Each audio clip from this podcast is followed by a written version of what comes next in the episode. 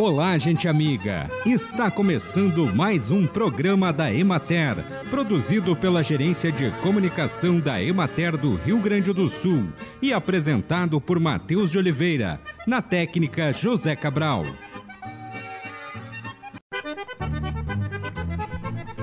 Trocar o leite integral por desnatado garante o mesmo consumo de cálcio, com a vantagem de ingerir menos ácidos graxos saturados. O excesso desse tipo de gordura eleva os níveis de LDL, a fração ruim do colesterol. Substituir bolachas por castanhas também é uma excelente opção. Além de saciar a fome, as castanhas e nozes são fontes de antioxidantes, gorduras boas, caso do ômega 3, aminoácidos e algumas vitaminas como a E que são responsáveis por benefícios como o controle da pressão arterial, a redução da taxa de colesterol ruim e até a cicatrização. Substitua ainda cereais açucarados por aveia. A aveia é um dos cereais mais nutritivos, além de eliminar a gordura que sobra no sangue e aumentar o HDL. A cebola roxa é uma alternativa branca, troca que pode ser estendida à alface e ao repolho. Prefira sempre o roxo, que possui a antocianina, uma ótima arma no combate ao colesterol. Evite colher as pequenas frutas nas horas de maior calor, em dias chuvosos ou com muito orvalho, e não as deixe diretamente ao sol. As frutas caídas no chão não devem ser misturadas com as que serão comercializadas, porque normalmente essas frutas já estão infectadas com fungos e poderão contaminar as frutas boas. É muito importante realizar a colheita nas horas mais frescas do dia. No morango, as cestas de colheita normalmente são feitas de taquara ou madeira, com uma ou mais divisões para pré-classificação e devem ser forradas com papel limpo e apropriado. As frutas para consumo in natura devem ser colhidas com cálice e pedúnculo para auxiliar na conservação. Os mirtilos podem ser depositados em pequenos contentores cilíndricos atados na cintura do colhedor, para depois serem colocados numa caixa maior.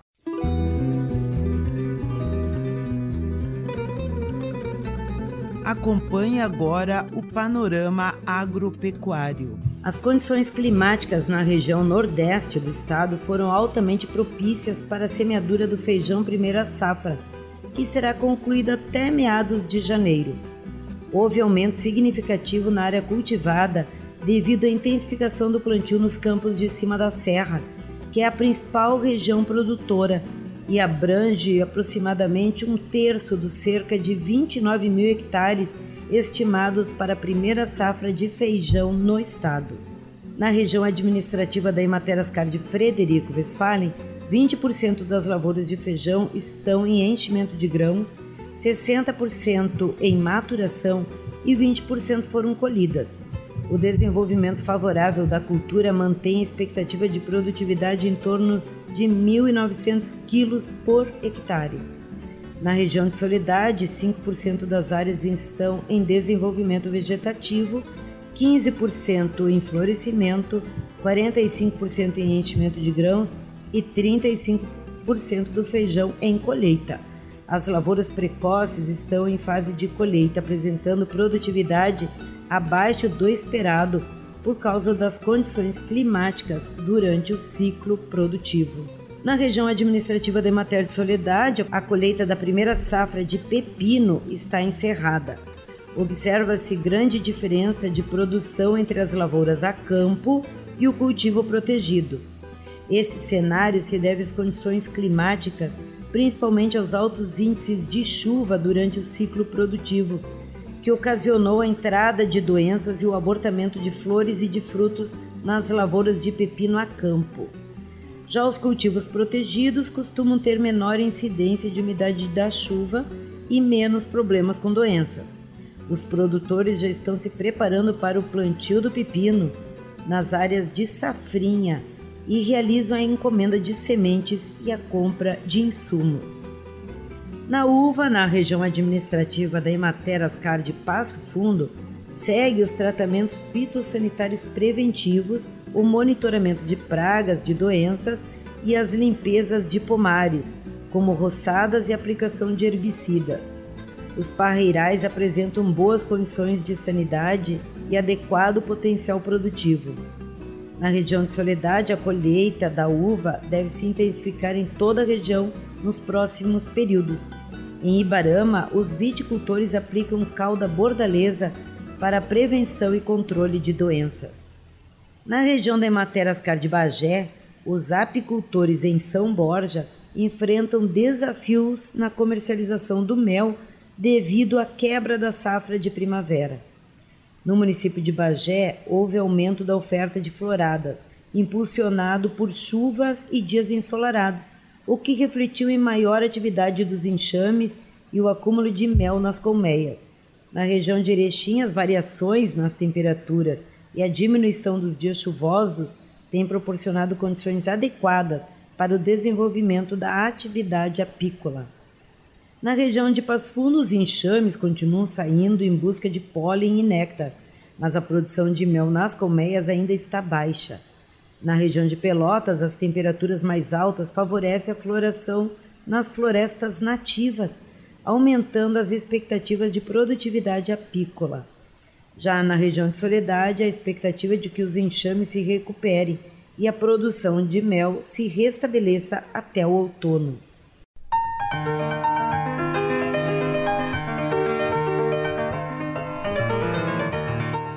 Profissionais das áreas da neuropsicologia, neuropsicopedagogia, direito e da extensão rural debateram no dia 29 de agosto em Ijuí avanços e limitações no Brasil sobre a inclusão da pessoa com deficiência intelectual e física a jornalista Cleusa Brutti conversou com a advogada Karen Costa Ferreira, a neuropsicóloga Márcia Baioc do Amaral, a neuropsicopedagoga Maristela Cigana e a neuropsicopedagoga clínica Liliane Faistal.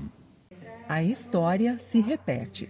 Todos estes extensionistas rurais da Imater já tiveram algum tipo de contato com famílias do meio rural que têm pessoa com deficiência. Por isso, hoje, eles estão aqui para conversar sobre o assunto.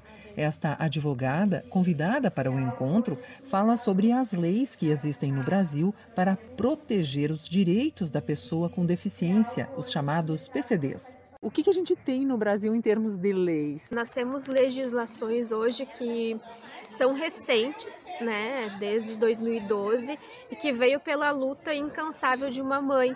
É a Lei Berenice Piana, é, é uma mãe incansável, uma mãe atípica que teve que, que, abriu caminhos para muitas famílias hoje que têm então seus direitos uh, garantidos.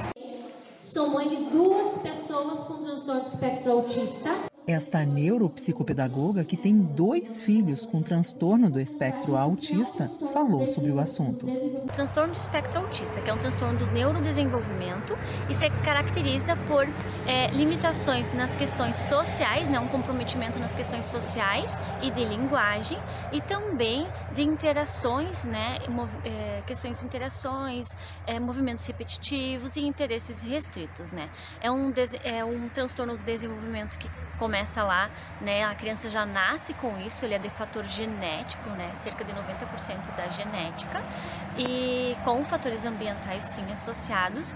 Então o indivíduo nasce, não é um transtorno que você vai perder, né? Ao longo da vida. O autismo, ele não é doença, né? Ele é uma condição da criança, da pessoa autista, e para efeitos legais, ele é considerado deficiência, para que a gente possa ter uh, os direitos que hoje uh, abarcam todas as deficiências também para os autistas, mas é isso é para efeitos legais. Você fala sobre escutar principalmente as mães, os pais. Queria que você comentasse um pouco sobre isso. Sim, é, é muito importante que a gente tenha em mente o acolhimento. Então, quando você vai atender uma mãe, vai receber uma mãe, e eu falo mãe porque é mais de 90% das pessoas que me procuram hoje são mães. Então, são elas que largam trabalho, que param de trabalhar, que largam projetos pessoais, projetos profissionais e encaram essa luta para que seus filhos tenham o tratamento que eles merecem. E a gente precisa escutá-las, né? A gente precisa uh, ficar quietinho, ouvir essas mães porque elas chegam muito, muito doloridas, com muitas dores, sofridas, destruídas, né, sem saber para que caminho percorrer. Então, que a gente possa sempre acolhê-las e, e escutá-las. A neuropsicóloga pesquisou na história da humanidade quatro diferentes períodos. Em cada época, a pessoa com deficiência é vista de uma maneira diferente. Então, a gente fala né, do paradigma da exclusão, da segregação, da integração e da inclusão, que é o que a gente busca chegar. Uh, a exclusão é, é, isso, né? É a invisibilidade. Eu não enxergo, essas pessoas não existem, elas estão à margem da sociedade. A gente viu que ao longo da história, inclusive, elas eram mortas, né? Porque, enfim, essa pessoa não ia ser produtiva, ou depois na Idade Média era um castigo de Deus, era um pecado, enfim. Então eu vou excluir, ou matando, ou não enxergando, né? Deixando as pessoas à sua própria sorte. Aí depois a gente passa, então, para o paradigma da segregação.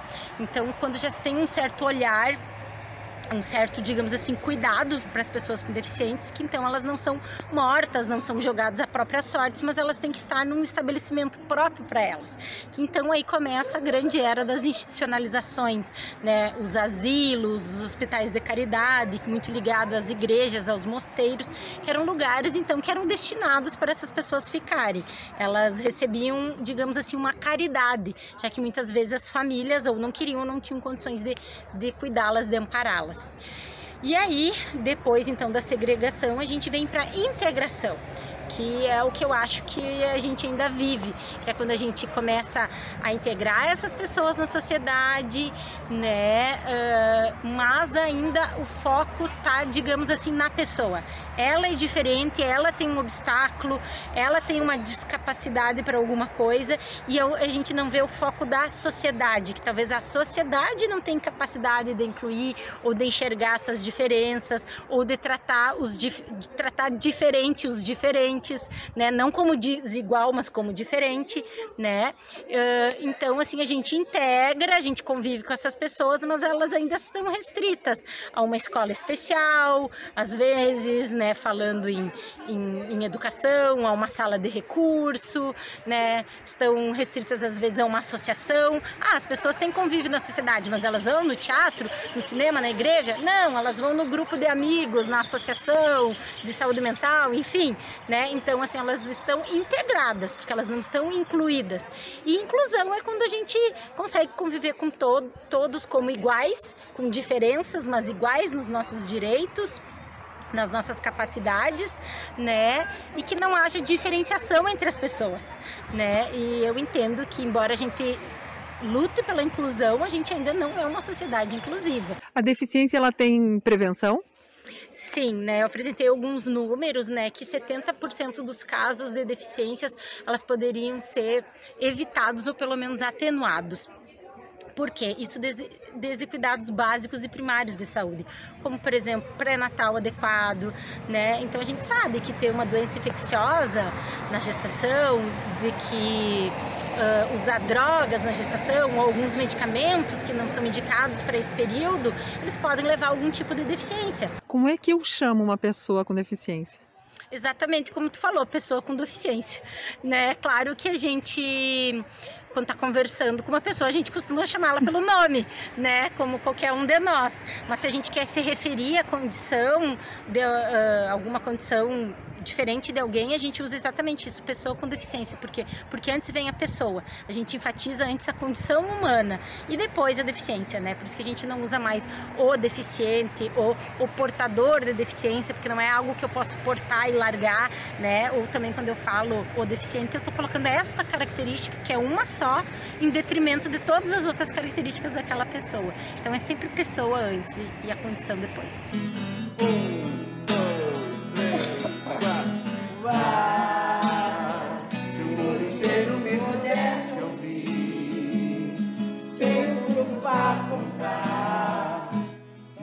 Para encerrar o encontro, alunos e professores do teatro e do coral da APAI de Juí cantaram e encantaram. Papai do Céu foi muito generoso quando me deu essa, esse dom de tocar e cantar e me sinto muito honrado, muito grato de poder passar um pouquinho um pouquinho da experiência da gente para essas crianças maravilhosas.